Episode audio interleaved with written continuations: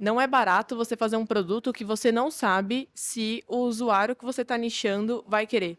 Porque se você não entregar o que ele quer, se ele não quiser te contratar, hoje o que mais tem é startup. O que mais tem é opção. Ele tem que ter um motivo pelo qual faz sentido estar com você e contratar o seu, o seu produto.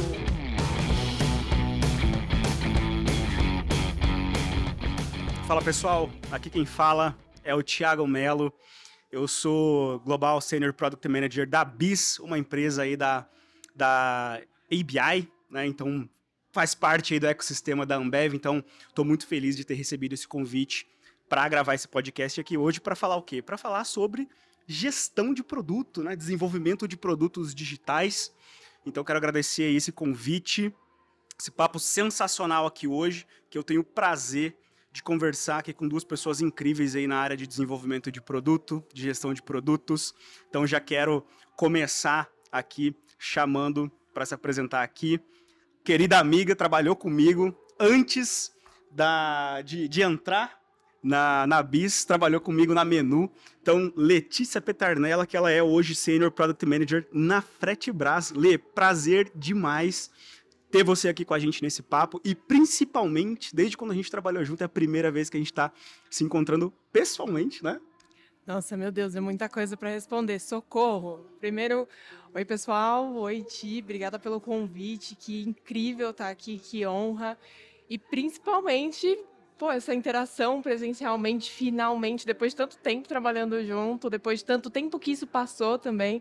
Então, prazer imenso estar aqui. Pô, que legal. E também temos a presença aqui do grande Rubens Costa, head de produto na Forgon. Tô conhecendo o Rubens aqui hoje, tenho certeza que vou aprender bastante aqui com o Rubens, com a Lê também. Rubens, seja bem-vindo aí pro nosso papo de produto aqui. É, pô, dá uma palavrinha aí pra gente também. Tia, eu quero agradecer, muito obrigado pelo convite, obrigado pela Ambev, né, por proporcionar isso meio que em cima da hora, assim. Lê, foi um prazer te conhecer, assim, de antemão.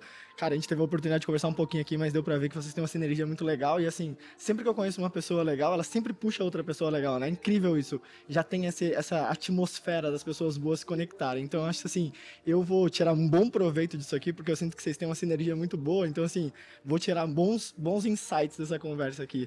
Obrigado por isso aqui. Poxa, que legal, gente. Valeu demais, brigadão aí, Ambev, nesse Ambev Tech Talk, esse papo de bar aqui pra gente falar sobre desenvolvimento de produtos digitais, né? Então, para começar, acho que dá para a gente fazer aquele, aquela breve introdução da carreira de cada um, né? Vou começar aqui então com a Lê. Lê, conta um pouquinho como é que foi sua trajetória até chegar nessa posição que você está hoje aí trabalhando, desenvolvendo produto. Tá bom, vamos lá. Vou tentar ser breve, hein, galera? Porque tem seis anos de caminhada aí, mais ou menos. Eu comecei nesse mundo curtindo muito startup. Primeiro me, me apaixonei pelas startups, depois eu fui me apaixonar pelos produtos. Então, uma via de entrada para mim era a área de CS. Então, eu comecei trabalhando com Customer Success lá na Get Ninjas. E aí, juntei no, no Rasta, que é o Pedro Knife, ele era head de design lá na época. E eu trazia os insights para ele que eu tinha em CS do quanto nosso, nosso produto estava gerando problema para as pessoas que eram profissionais do Get Ninjas naquela época.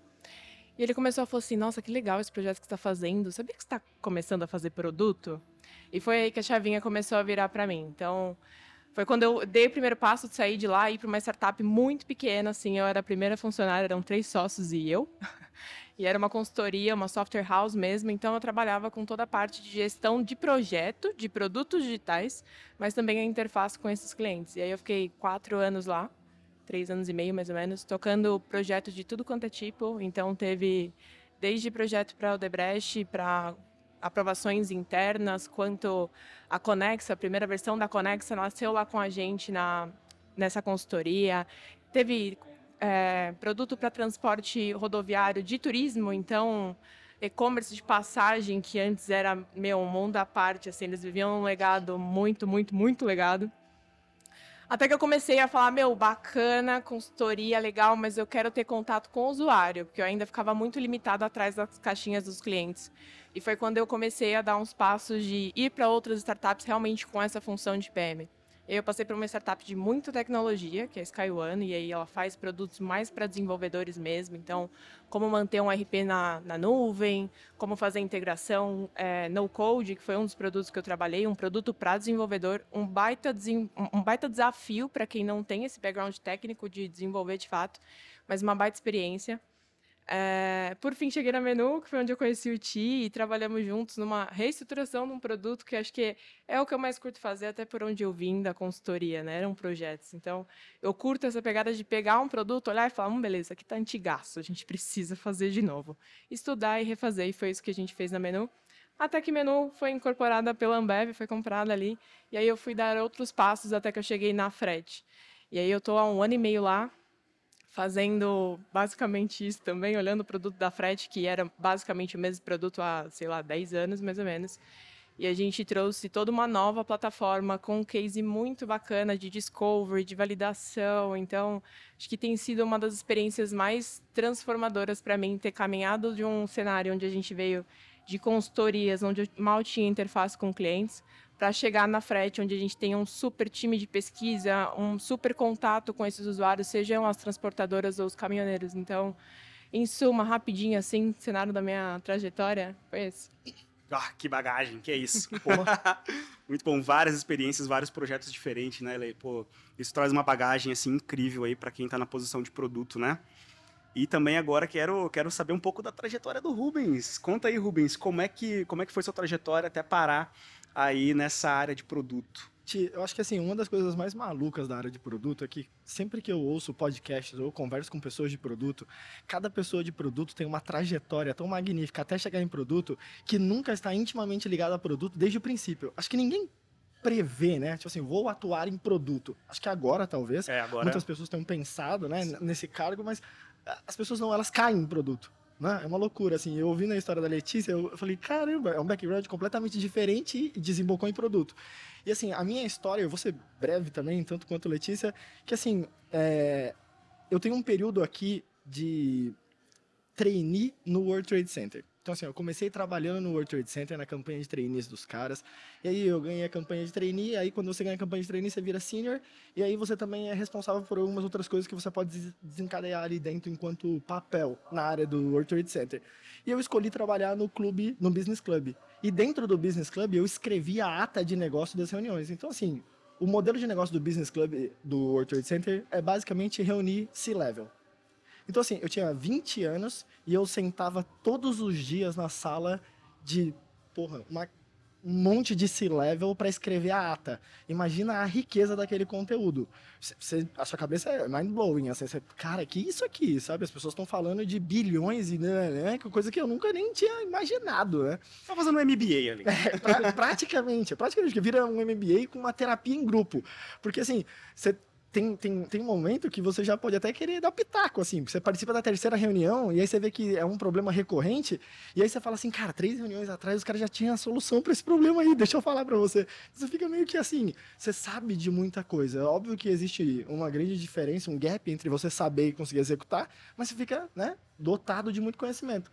E foi assim que eu comecei. E aí eu comecei me dando conta muito sobre negócio, me especializando em negócio por conta do World Trade Center. E aí eu saí dali, resolvi empreender, montei uma agência digital que começou a pegar umas campanhas muito legais e tal. E aí eu comecei a olhar e falei assim, cara, se a gente cria campanha e é capaz de impulsionar as empresas, por que a gente não é capaz de impulsionar um produto próprio? Não é?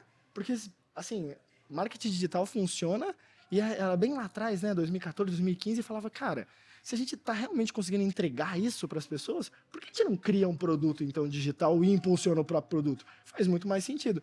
E aí eu fui para o Vale do Silício e aí resolvi conhecer um pouco mais dessa atmosfera, fiquei fã desse ambiente de startup. Eu admito que eu não sabia muito sobre isso. E aí, descendo lá, eu conheci uns malucos lá que os caras estavam fundando a Startup Chile no Chile, que era a primeira incubadora, né, né? E eu desci com os caras pro Chile e falei, cara, vou ficar aqui, quero participar desse negócio aqui junto com os caras. E aí tinha uma parceria PUC Chile governo, o governo entrava com como fomento, né, e financiamento daquilo ali, e a PUC desenvolvia a parte acadêmica. Eu fiquei participando um pouco desse processo junto com os caras, entendi como startup funcionava, falei, cara, esse negócio aí é bem legal. Voltei pro Brasil e falei, cara, sou fã desse negócio aqui. Cara, dá para fazer alguma coisa legal? E assim, a minha trajetória é, de um garoto que veio de uma escola pública e teve uma oportunidade de estudar no colégio particular. Dado um certo momento da minha vida, eu olhei e vi que teve um Y, sabe? Assim, eu tive uma série de oportunidades por estudar em colégios particulares, etc., que acabou desencadeando uma bolsa fora do país, etc. E aí eu olhei, quando eu voltei para o Brasil, eu falei assim, cara, porque, cadê os meus amigos, né? Eu fui comer numa padaria, encontrei o meu amigo, e ele tava lá, tipo, ele era garçom, muito gente boa assim. Aí eu falei, cara, vamos reunir a galera? Vamos encontrar esse pessoal? E aí ele falou assim, cara, você não sabe. É, pô, fulano foi preso tal. E, tipo, eu fiquei meio mal, assim, com essa situação. Mas assim, calma, que ela dá um down, assim, mas ela é boa Rapaz, tô curioso pra saber como é que esse Como é cara que foi preso desfecha? vai se conectar. Isso, como é que vai se conectar com, com um negócio. E aí, assim, eu olhei e vi que a maior parte das oportunidades que eu tava tendo e que o mundo que eu estava vivendo foi é, propiciado por um gapzinho que aconteceu, por uma tomada de decisão que teve ali atrás, que foi, na real, uma oportunidade que eu aproveitei de educação. E que os meus amigos de escola pública não tiveram aquela oportunidade. E aí eu falei, cara, como é que eu consigo promover para o maior número de pessoas é, a mesma oportunidade que eu tive? E aí eu olhei e falei, cara, é isso. Vou montar uma empresa de educação. E aí eu montei uma empresa chamada Mid Escola. E ela dava bolsas de ensino para alunos de escola pública. E, cara, por quatro anos a gente foi a maior e a mais relevante é, ed, ed, EdTech, né? Assim, ganhou algumas premiações, participou do Google for Startups, né? Do programa Google for Startups, foi eleita a melhor startup de educação em algumas uh, aceleradoras. E isso foi tipo um boom, assim. E foi a primeira vez que eu me dei conta de que eu não estava empreendendo. Eu estava lidando com produto. Eu era um cara de produto empreendendo, sabe? Porque eu olhei o produto e não empreender. Eu não tinha essa visão real, estratégica de empreendedor, de assim, não, a parte financeira, não, não. Não, eu só cuidava do produto. Eu olhava o produto e falava, cara, a gente precisa dessa fit, a gente precisa disso aqui. Cara, o aluno, ele precisa disso aqui, a escola precisa disso, os pais vão receber o boleto dessa maneira. E aí foi quando eu olhei, e aí o meu sócio era CTO de uma empresa de ônibus. Ele veio da, do guichê virtual, né, que depois virou, virou Buson agora recentemente. Ele veio de lá e aí ele falou, cara, você trabalha com produto. E aí eu desemboquei em produto. E aí acabou que na pandemia a gente teve uma série de problemas, porque o nosso modelo era digital, né? A gente fazia uma captação digital, mas a entrega era física, era do aluno na, na escola, na ponta. Com a pandemia as escolas fecharam, o caixa caiu, fez muito sentido para a gente fazer um exit. Então a gente vendeu para um outro grupo educacional a empresa e eu fui parar na Boozer. Tive uma proposta do Pato para tocar a área de eficiência operacional na Boozer como produto.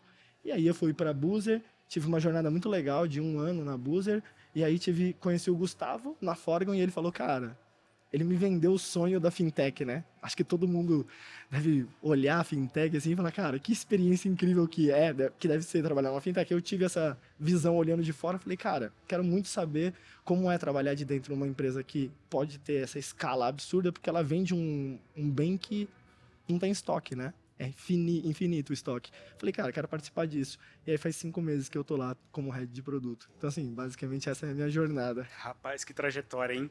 Pronto, conectamos os pontos, então. Pô, foi a, a, Pagou, aquela, a, você presenciou aquela, aquela situação, te deu um estalo e olha só onde, onde você veio parar É. hoje, né? Que era impressionante. E como você falou, né? É, conforme a gente conhece as pessoas na área de produto, a gente vê a trajetória de cada uma, assim, completamente diferente. Tem, é, sei lá, vê da área de bio- biológicas, por exemplo, tá trabalhando com produto desenvolvimento, desenvolvendo tecnologia hoje, né? Muito interessante. Mas aí você também falou assim, poxa, é, talvez agora, né? Agora não, agora o pessoal tá mirando nisso, já tá começando a carreira já em produto, né? Então, hoje tá muito mais amadurecido aí o, tanto o início quanto ó, o, desenvolvimento aí de uma carreira de produto, né? Agora alguém pergunta para mim da minha Isso, trajetória aqui. pô, agora era, esse é o momento aí, pô. Agora eu tava esperando aqui, falando, va- vai ser Letícia ou vai ser eu? Vou deixar a Letícia, Letícia faz a gentileza. Ti, conta pra gente sua trajetória. O que, que- qual foi o caminho que te fez chegar até aqui, até esse momento aqui? Legal. Como vocês dois, né? Não comecei na área de produto também. É, mas, na verdade, desde criança, assim, eu sempre fui muito curioso. É, praticamente cresci junto com a internet, né? Quando a internet ainda era BBS lá, já entreguei a idade aqui, enfim. Então, cresci junto com a internet, sempre fui curioso na área de tecnologia.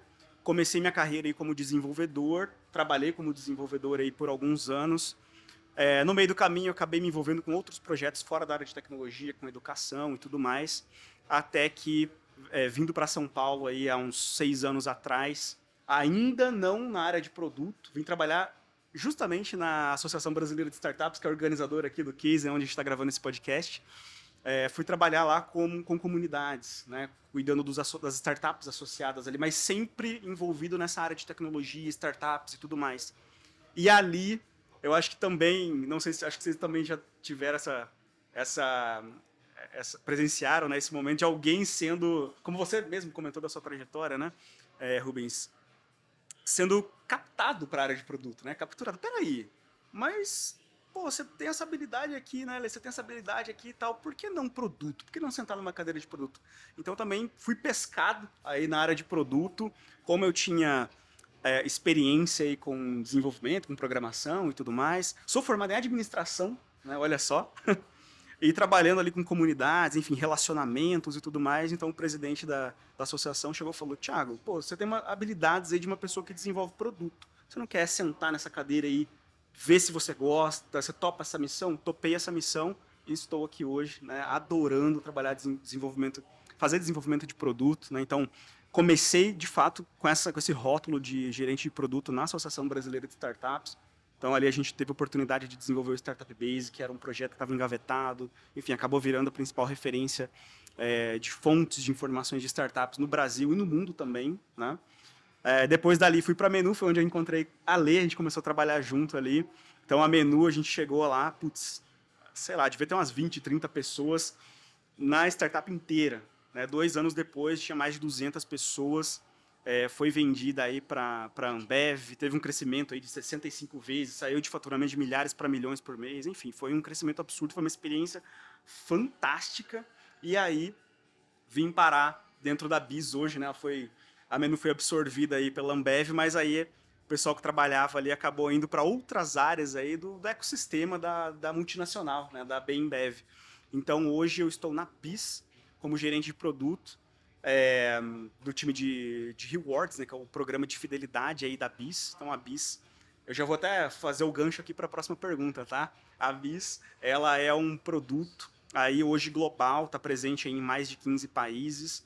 Então a gente toda aquela história que a gente conhece dos vendedores da Ambev passando de porta em porta, né, fazendo anotação de pedido em papel e tudo mais, tudo isso é digitalizado hoje. Né? Então, toda essa é, fazer a compra, né, o estabelecimento ali, fazer repor o seu estoque com bebidas e tudo mais, hoje é tudo digitalizado. E mais, né? A gente hoje está abrindo a nossa plataforma, virando marketplace, aí temos novos parceiros entrando aí. É, então a Bisa ela começa não só olhar é, resolver os problemas da própria companhia, mas se abrindo aí como marketplace também, né? Atuando aí em, em todo o mundo. Então, já falei um pouco da Biz aqui, então já vou fazer o gancho para ler aqui. Lê, conta um pouco da Fretebras pra gente aí, como que tá. Fiquei, fiquei muito feliz quando eu vi lá que a Fretebras virou unicórnio, né? Então conta um pouquinho como é que foi essa trajetória pra gente. Muito bom, vamos lá falando um pouquinho de frete, né? É, a frete ela existe há bastante tempo, e aí, putz, eu de, de data sou péssima. Desculpa aqui, pessoal da frete que vai ouvir isso.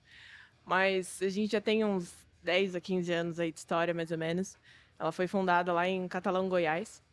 E muito de, de ver o mercado logístico e o quanto também era carente, principalmente de, de oportunidades, assim. Então a gente via motoristas autônomos que tinham a capacidade de transportar cargas, mas que tinham uma certa dificuldade para encontrar isso. E as transportadoras que muitas até hoje usam o WhatsApp para procurar motorista. Então elas postam lá no status: estou precisando de uma, sei lá, é, VLC e para carregar hoje ainda. E eles dependem dessa audiência para encontrar esses motoristas. Então muito do trabalho que a gente tem feito lá na, na Fratebras é a gente conseguir unir essas duas pontas, mas não só. Antes a gente tinha realmente um posicionamento muito de só juntar essas duas pontas, de juntar motoristas que estão disponíveis em transportadoras ou embarcadoras que possuem essas cargas, é, através de uma grande listona de, de freds e uma grande listona de motorista. Mas a gente está investindo pesado demais, então até por esse movimento em que viramos unicórnio, o grupo Ferret.com, porque a gente está fazendo uma, uma transição onde a gente quer apoiar esses motoristas, a gente quer apoiar essas transportadoras num pilar de eficiência e de segurança também. Então a gente sabe que os motoristas têm alguns problemas, às vezes negociando com as próprias transportadoras de fraude, de é, roubo de carga, tudo isso, e a gente quer proteger também essa essa comunidade que carrega grande parte do Brasil nas costas, né? A gente sabe o tamanho e o peso que os caminhoneiros têm nesse país. É, e quando a gente fala das transportadoras, o mesmo vale para elas. Então, assim como para o motorista acontece essas questões de roubo de carga, também tem a questão de, de golpe de adiantamento que a gente fala, que é quando a empresa paga um sinal para o motorista para ele ir colher a carga, né? Então, ao invés dela contratar esse motorista ali no, no boca a boca, no WhatsApp, a gente tenta trazer isso para dentro da plataforma para que a gente possa garantir essa segurança de que esse frete vai ser, sim, é, recolhido, entregue, tudo bonitinho. Então, a gente deixa de ser só um marketplace que une as duas pontas, mas a gente se torna, para ambos os lados, uma plataforma de gestão e de eficiência para encontrar seu motorista mais rápido, para fazer uma gestão de risco, para gerenciar o meu frete, rastrear, conseguir acompanhar toda essa viagem até o final. E para o motorista, em contrapartida, ele também conseguir procurar os fretes dele, aceitar essas viagens, conseguir reportar ali os status bonitinho e também receber esse dinheiro com segurança dentro da conta dele da Frete Brás. É isso. Legal, Lê. Rubens, fala um pouquinho rapidinho para a gente, então, que, como, como que a Foregon atua hoje no mercado? Cara, a Foregon, basicamente, ela é, um, ela é hoje o maior marketplace de bancos uh, que existe no Brasil. Então, assim, a Foregon, ela surgiu lá nos anos 2000, e aí eu vou pegar essa licença da Letícia aqui. Se o pessoal da Foregon estiver ouvindo, não fique muito bravo comigo, fique pouco bravo comigo, mas assim, eu acredito que seja ali por volta dos anos 2000, mas com a chegada do CEO Gustavo, 2016, que ela começa a ter um comportamento mais digital.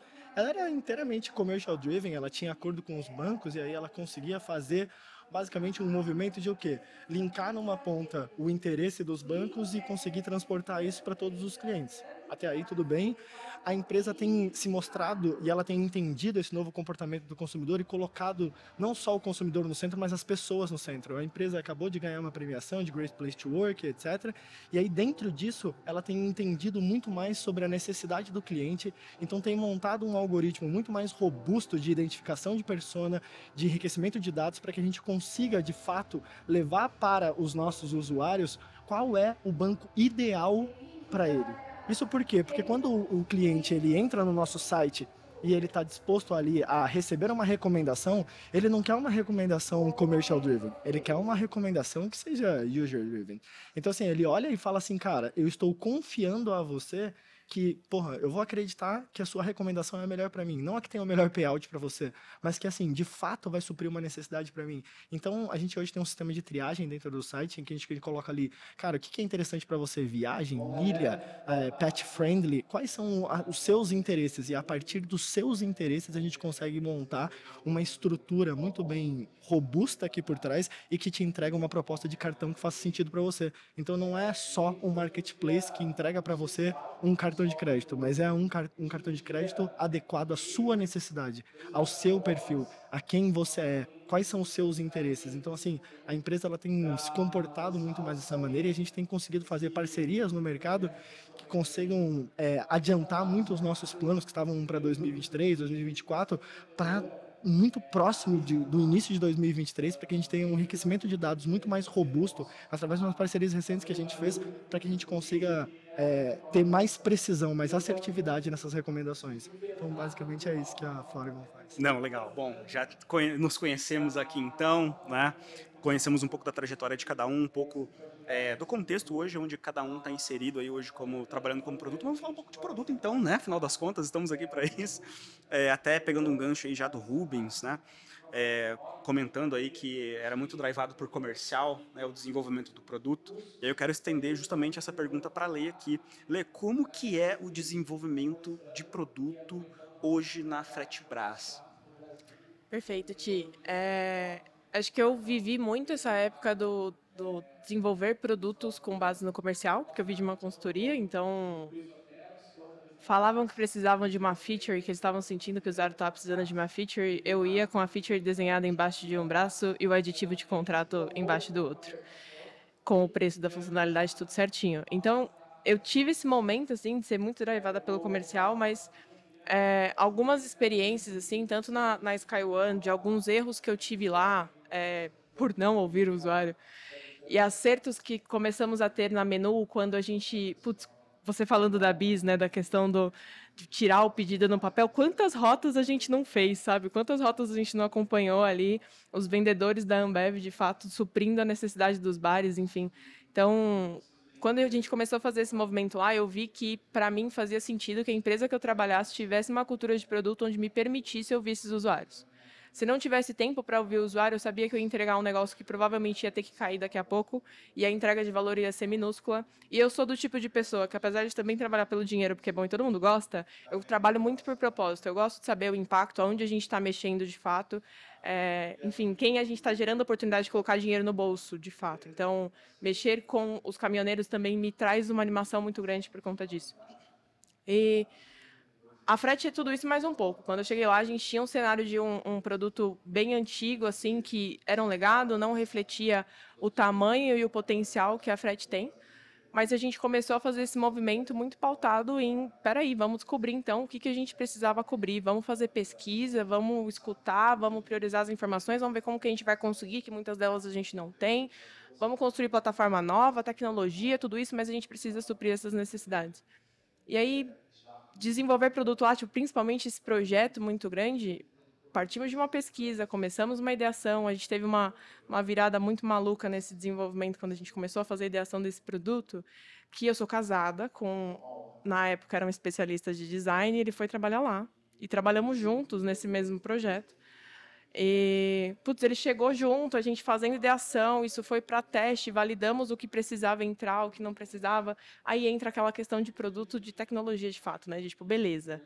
Desenhamos isso tudo muito bonito, mas com relação a prazo não vai dar para entregar tudo isso, a gente vai ter que cortar um pouco.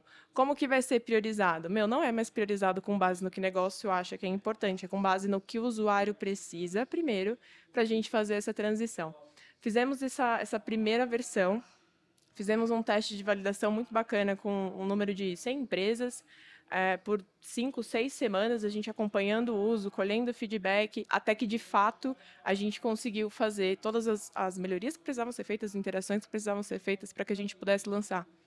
E aí, por mais besta assim que pareça esse processo e que a gente fale sobre a importância de conversar com o usuário, meu, eu tive uma taxa de atendimento de sei lá, se não me engano, era de 220% a mais para 100 empresas no período de teste. Quando a gente começou a fazer essa virada, a gente não teve um crescimento, muito pelo contrário, o crescimento foi acho que tipo, de 15%. Então a gente evitou um boom de atendimento absurdo por conta de todo esse processo de validação que a gente fez. E a gente, como uma primeira grande iniciativa onde a gente de fato teve o time de pesquisa sendo reestruturado, a Frete passou por uma movimentação muito forte de produto de design, onde mudou como design era visto na empresa, como ele era praticado, pesquisa também. Então, a gente tem uma área de pesquisa de design muito robusta e muito competente que facilita muito esse trabalho também, sabe? Então, hoje, construir produto, depois que a gente teve esse case, depois que a gente teve essa reformulação lá, é muito pautado sobre conhecer o usuário antes, desenvolver sim uma funcionalidade, mas validar depois, antes de subir, antes de desenvolver, depois do pós-delivery, se de fato está fazendo sentido. Então, é realmente um, uma, um desenvolvimento de produto onde o usuário participa muito. Legal. É, até pegando um pouquinho do que você falou, quando a gente olha hoje para o desenvolvimento de produto dentro da BIS, né, a BIS ela é uma, uma empresa que tem pouco mais de dois anos, é super recente, mas já tem uma estrutura é, absurda, assim, incrível, mais de mil pessoas já dentro da, da empresa, né? E é muito legal, é, eu fui fazendo um paralelo aqui na minha cabeça conforme você foi falando, Lê. É, cada, primeiro que cada empresa trabalha produto de um jeito diferente. Tem, enfim, é o modelo de negócio, são as pessoas, é a liderança, os processos, enfim. Então, cada um, cada empresa tem um contexto diferente no desenvolvimento de produto, né? Então, hoje, é, apesar de eu estar um pouco mais de um ano aí na Bis, eu vejo quanto ela evoluiu tão rápido em pouco tempo. Né? Então, ela começou como um piloto na República Dominicana, né, dois anos atrás. Hoje já está em mais de 15 países aí, mais de 2 milhões de usuários transacionando aí todo mês. Então, ela partiu de uma de, de um commercial driven, né? até o Rubens comentou ali, eu me identifiquei na hora ali, então a Bis veio muito de um commercial driven. Vamos lá, gente, a gente está falando de uma cervejaria que está fazendo tecnologia agora, né? Então, sempre drivada por comercial E nesse momento, a gente vive um momento muito interessante lá. A gente está começando a virar essa chave. A gente está começando a virar um product driven, né? Então é muito interessante a gente ver, até pegando essa experiência que ela comentou ali no começo, né? Já vinha com a, pranchetinha embaixo do braço, assim, já tudo pronto, né? Então a gente passou muito por isso no começo, mesmo porque também momentos e momentos, né? Você tem que tirar o negócio do chão, então tem muita coisa de base ali, muito mato alto ainda para cortar. Então ela veio muito drivada ali por comercial, por negócios. E agora, com um produto estável, a gente de fato conseguiu entregar um produto legal, as coisas evoluindo, a gente começa a virar essa chave quando a gente fala de desenvolvimento de produto, né? E ela comentou, poxa, hoje a gente tem uma estrutura aqui do time é, de pesquisa, por exemplo, muito robusta e a gente está construindo isso agora. Né? Então é muito bom, é muito legal acompanhar essa, essa, essa mudança, principalmente de uma, de uma empresa aí que ela é global, é, pô, a gente tá falando o transatlântico praticamente, né? Fazendo toda essa mudança, essa mudança de mentalidade, né? Então hoje a gente tá, a gente sempre teve muito robusto toda a parte do downstream, né? Toda a parte do desenvolvimento ali, da, da, da entrega de fato do produto, a gente teve isso sempre muito robusto. E hoje a gente está passando principalmente por conta dessa transformação do commercial para product, product driven, a gente tendo toda essa construção da parte de do upstream, ali, né, de, de discovery, o time de de UX Research, time de design muito mais robusto. E é impressionante o a gente vê a qualidade do produto dando um salto assim, impressionante. Né? Então, essa parte, quando ela é robusta, quando ela está bem estruturada, a qualidade do produto é, é, impressionante o tanto que, que, enfim, tanto o produto quanto a empresa acaba evoluindo. Né? Até porque, tio, eu tava, você tá falando, eu tô lembrando aqui, até porque eu já cometi muitos crimes na minha carreira. Por exemplo, na Quem menu. Na menu, eu não sei se você lembra, mas eu atacava de designer. Eu lembro. Eu queria não lembrar disso, na verdade. Ainda mais agora, assim, ó. Casada com. Hoje ele é coordenador de design lá na, na Frete. Ele acabou migrando de, de especialista para coordenador. E às vezes eu troco uns negócios com ele e ele fala: Não, isso é um crime contra a experiência. Você não pode fazer isso. Então, de verdade, que evolução a gente também passou, não é mesmo? Não é? Porque olha só, é minha, minha última passagem antes da frete foi a menu. Aham. E eu atacando de, de designer, cometendo vários crimes. Então eu acho que uma coisa que vem muito para somar com essa questão de maturidade de produto também, entrando um pouco nesse tema, é que quanto melhor as disciplinas elas estão dentro das suas caixinhas, é, tendo a oportunidade delas amadurecerem, melhor é pra gente. Então eu acho que eu como pessoa de produto não adianta eu querer mexer na caixinha do designer, não adianta eu querer mexer na caixinha de pesquisa. Apesar de eu ser formada em relações públicas, que é área de comunicação, não tem nada a ver. Eu tive um ano de pesquisa dentro da faculdade. E, em tese, pô, eu sei fazer pesquisa, sei enviesar, eu sei sobre cálculo amostral, eu sei sobre um monte de coisa. Eu faço pesquisa tão bem quanto a pesquisadora que está sentada junto comigo com os meus projetos? Nem a pau. Então, é, e isso impacta no todo, assim, eu sei que o trabalho que eu entrego hoje, ele consegue ser muito mais estratégico e muito mais de valor, porque não sou eu atacando todas essas pontas, é porque eu estou sentada na minha disciplina de produto, e é porque eu tenho um designer muito bacana sentado na disciplina dele de, de design, muito pareado comigo, junto com a pesquisadora também, fora o time de, de tecnologia, que eles são, sim, realmente muito importantes, mas falando do processo de upstream mesmo, de, de discovery, acho que falar um pouquinho desse amadurecimento, acho que é um pouco da estrutura de time que a gente tinha lá atrás também. Então, tipo, a gente não tinha essas disciplinas, até porque muito comum as empresas falarem, ai, vamos passar pela transformação digital? Vamos. Quem é a pessoa que a gente contrata? Ai, vamos contratar um PM? Vamos. E aí o PM, ele sozinho, ele não faz verão. Tem um, um termo que eu uso particularmente, que a, a Lei vai se identificar totalmente com isso. Talvez o Rubens também, por conta da trajetória também, que é o PM Full Stack. a gente, Lê, eu acho que você vai lembrar exatamente disso. A gente fazia a rota, né? A gente fazia a rota com os clientes, levantava gaps, levantava dores, levantava problemas, levantava bugs, priorizava tudo isso, junto com a liderança, junto com os principais stakeholders ali, transformava isso em backlog, quebrava em história dentro do Gira, acompanhava o desenvolvimento e dentro do time de desenvolvimento, testava... Era agilista, Hã? era agilista. Não é? Testava tudo isso, depois era um QA aí também. E quando estava em produção, fazia a rota de novo para ver se os clientes tinham.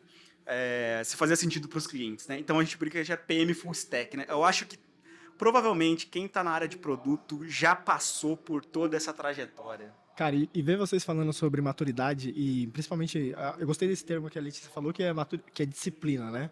É, isso para mim é muito rico, porque eu vim da Boozer e a Boozer estava muito bem madura nessa questão e estruturada. E aí, quando eu cheguei na Foregon, o próprio CEO da Foregon era o responsável pela área de produto. Se o cara que era CEO era responsável pela área de produto, imagina o que não tinha lá dentro, tudo. Ele era o, ele era o próprio PM Full Stack. Saca? Então, assim, ele tinha tudo lá dentro. Todos os indicadores de marketing, de é, comercial, tava tudo em produto. E aí ele falou assim, cara, putz, bacana. Que bom que eu vou te trazer aqui com essa cultura de produto, porque você vai conseguir trazer um pouco mais isso tal, e definir. Quando eu olhei o escopo de produto, eu falei assim, cara, você tá querendo me matar, né? Tudo isso aqui não é produto.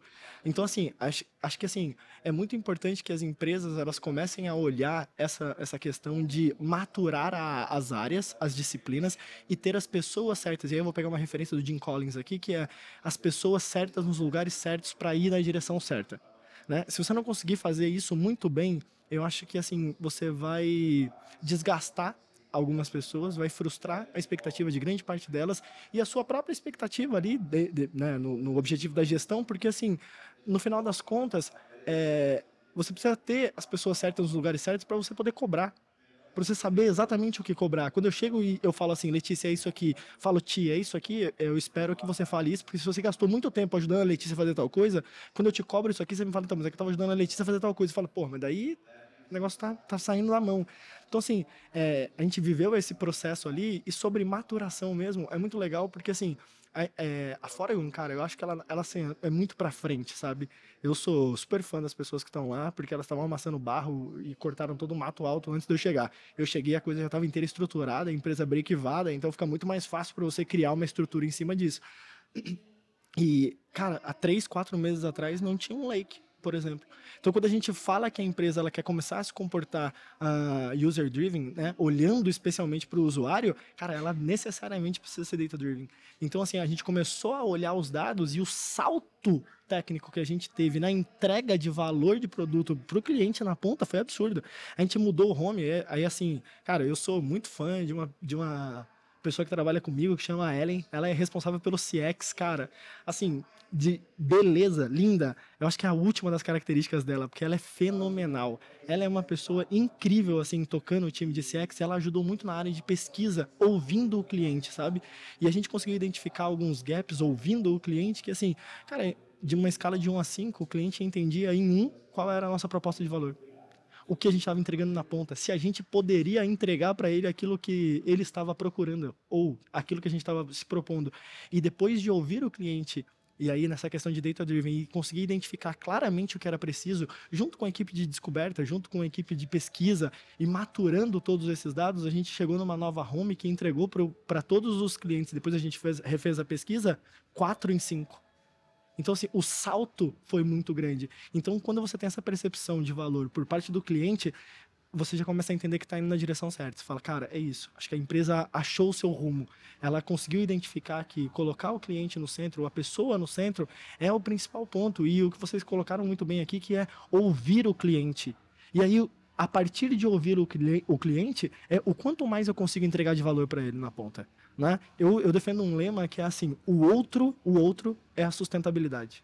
O outro é a nova sustentabilidade. Quer trabalhar sustentabilidade? Trabalha bem um olhar no outro. Sabe? Ouve o cliente. Cara, ele vai te dar todos os mapas e pistas daquilo que ele de fato precisa. E você só precisa conseguir entregar isso, se for um produto adjacente ao seu, com, quali com qualidade. Poxa, não é tão difícil assim, né? Afinal, eu penso que assim, no ambiente de startup, e diferente do mercado convencional, em que o cliente tem sempre razão, no mercado de startup o cliente é a razão. A startup ela nasce porque ela é uma resposta à necessidade da insatisfação do cliente em relação àquilo que já existe. Ele não tem razão, ele é a razão pela qual a gente cria produto.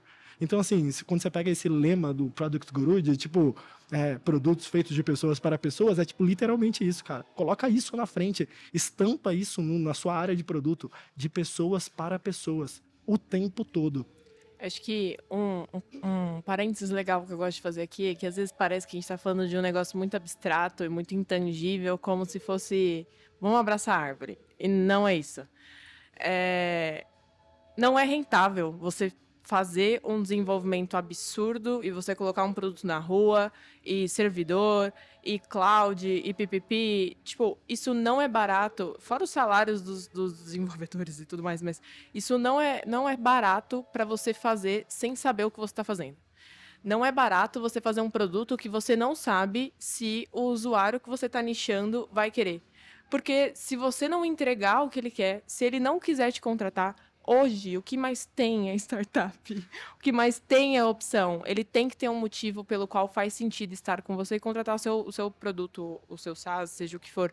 Então, a única coisa que eu gosto de tangibilizar o porquê que a gente fala tanto de ouvir as pessoas, tá? Não é só sobre fazer uma ligação e ouvir o usuário. Não é só sobre isso. É sobre realmente você tomar é, posse dos riscos que sua empresa corre. Então, se eu não tivesse feito, por exemplo, junto com a pesquisadora, com o designer, mas não só, a gente acabou colocando um time de 60 pessoas dentro desse programa de validação, entre atendimento, marketing, comunicação, todo mundo que precisava estar dentro disso, porque era mais rentável para a empresa e era mais seguro a gente fazer essa transição, essa virada de plataforma com segurança, sem que eu precisasse contratar, triplicar, quadruplicar o meu número de, de atendentes, porque vai gerar um monte de reclamação de experiência e porque as empresas não vão querer ficar. Então, é, quando a gente fala sobre isso, é sobre diminuição de riscos também, sabe? Sobre poupar dinheiro e sobre fazer dinheiro. Legal.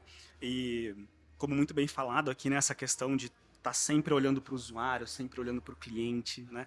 Principalmente a pessoa de produto, ela está numa posição aonde ela precisa entregar valor para o cliente, ao mesmo tempo que ela precisa gerar resultado para a empresa, né? Então é bem, é, é bem aquele, aquele pivô que está bem no meio, fazendo toda essa conexão, né? Mas é super importante também, primeiro, se você não está entregando um produto que faça sentido né, para o seu público, para os seus clientes, você não tem um negócio por trás, né? Nada vai se sustentar. Ao mesmo tempo que o próprio negócio também tem as suas necessidades, né? Então, como, gente do céu, como que vocês conseguem equilibrar isso, né? Eu acho que, é, principalmente quando a gente olha para o tanto de stakeholder que tem envolvido aí, que, que tem essa conexão com o produto, como que vocês conseguem equilibrar as necessidades dos clientes, como que vocês é, entre... precisam entregar valor para os clientes ao mesmo tempo que vocês também precisam entregar resultado para o negócio, né? Como que é, como que vocês equilibram isso aí no dia a dia? E assim, a loucura. E assim, eu tenho um case real disso que você está falando, que é assim. É, se eu for commercial driven, eu posso recomendar para o meu cliente, para o meu usuário, o cliente que tem o maior payout, tá? Então você vai entrar lá no site, toda vez que eu tiver uma recomendação específica, é porque tem o maior payout. E aí eu estou olhando para o financeiro. E aí a ideia é colocar o cliente no centro e trazer uma recomendação que faça sentido para ele dentro das necessidades e os interesses dele. Não necessariamente isso é o maior payout. E aí, isso acaba com o meu indicador também de conversão. Porque assim, eu posso jogar o cara pro maior payout, e aí eu jogo todo mundo num fluxo de maior payout, eu trago um faturamento muito alto com uma conversão mais baixa. Ou eu posso garantir que todo mundo vai converter pra caramba, não necessariamente no maior payout, e aí eu ferrei o meu faturamento, coloquei em risco a minha receita, mas eu aumentei o meu. Qual indicador? E aí, sim, para ser bem sincero, é, hoje dentro da Foregon isso está muito ligado à estratégia do CEO, né? É um drill down que vem dele é, enquanto prioridade e aí ele indica o caminho, a gente só executa. Ele ele está tão centrado nessa relação que ele precisa ser a voz uh, que consegue comunicar uh, as necessidades do usuário para os bancos e vice-versa, trazer bons produtos financeiros para as pessoas. E ele estava até com um produto muito legal, um projeto muito legal que a gente vai tocar ainda, chamado Super Bancarização da Quebrada, que é tipo real levar o banco para favela, sabe, para o maior número de pessoas, porque a gente entende a necessidade disso. Porra, às vezes o cara vai fazer uma faculdade, vai fazer alguma coisa e ele precisa passar um cartão de crédito lá e fazer esse negócio rodar, senão ele não consegue. Então, assim, tem um projeto muito bacana. E, assim, ele tá tão centrado, drivado nessa ideia de que, assim, é, eu sinto que em alguma esfera, não, não de maneira irresponsável, ele está colocando o faturamento da empresa em risco, mas ele está muito mais orientado hoje a realmente entregar, comprometer uma parte do faturamento da empresa, mas é, entregar uma proposta de valor que realmente faça sentido para os usuários uh, em detrimento do resultado financeiro, sabe? Ele entende que dá para ter um crescimento sustentável, mas a médio e longo prazo, uma vez que realmente você gerar valor para o cliente e você tiver um boca a boca funcionando muito bem e as pessoas se sentirem realmente confiantes de que assim, cara, o site realmente me entrega a melhor recomendação. Porque se a gente for pegar o faturamento em detrimento da experiência do usuário, é um projeto, e aí, como a Letícia colocou muito bem, a curto prazo. Porque vai parar de gerar valor para o cliente ali na ponta, porque daqui a pouco ele não vai confiar no produto. E aí, quando ele não confia no produto, ele não volta. E aí, ele ainda tem uma, quando ele tem uma experiência ruim, ele ainda conta para mais 10 pessoas. Então, o, a, essa ideia do TAN, do Total Available ali, Total Addressable, cara, vai diminuir drasticamente, porque eu tenho uma parcela de clientes insatisfeitos falando muito mal de mim. E aí não adianta nem eu potencializar no marketing, porque quanto mais eu colocar o holofote, mais esse negócio vai espanar. Então eu acho que não é por conta disso especificamente, mas ele entende claramente que assim, a sustentabilidade do negócio está muito mais ligado a gente entregar um produto de valor. Então é como a gente tem mirado isso lá. E como é que vocês têm visto isso? Perfeito, é um eterno equilíbrio, né? É um eterno. Legal, gente. Quer complementar, Lê? Ah, eu acho que o cenário da frete a gente até Pô, somos um unicórnio, então a gente recebeu uma, uma bolada de investimento faz pouco tempo. Então a gente tem uma situação aí, claro, onde a gente busca nossos melhores resultados, sem dúvida nenhuma, né? Claro que a gente está correndo atrás de, de números financeiros também. Mas hoje a gente tem uma, uma, um momento um pouco mais confortável para a gente construir o que a gente quer construir.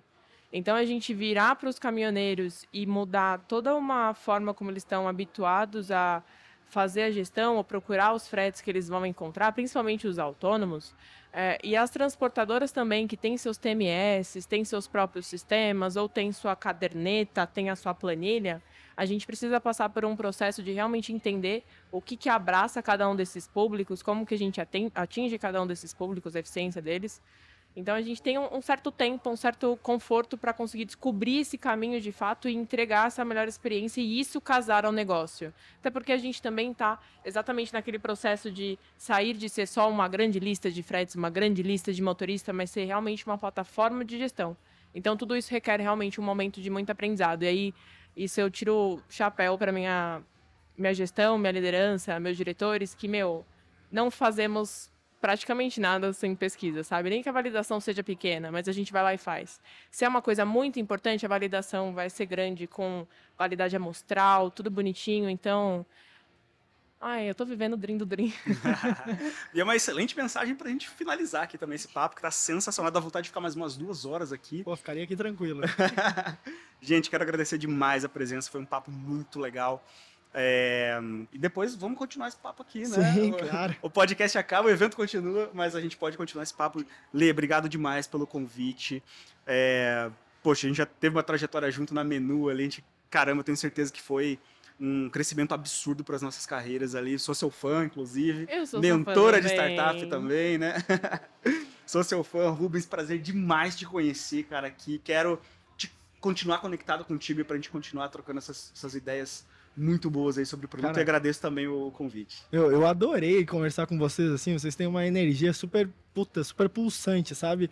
Tirando a capacidade ímpar de vocês desse, desse diálogo, foi além de ótimo, com vários insights, assim, eu adorei muito. Obrigado por esse papo. Legal, gente, obrigado demais e um grande abraço aí para vocês, viu? Boa, Até a próxima. Valeu, valeu, Ambev Tech. Valeu, valeu, valeu Ambev. Ambev.